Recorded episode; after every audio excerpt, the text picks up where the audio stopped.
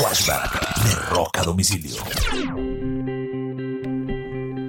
Un 25 de abril del año de 1987, la agrupación U2 llega al primer lugar de ventas de álbumes en Estados Unidos.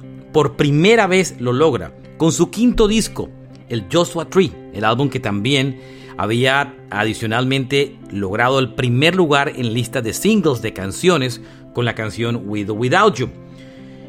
El álbum permaneció durante nueve semanas consecutivas como el más vendido en Estados Unidos y fue destronado del primer lugar por el álbum Whitney de Whitney Houston, el segundo de su carrera discográfica. Este fue un flashback de Rock a Domicilio.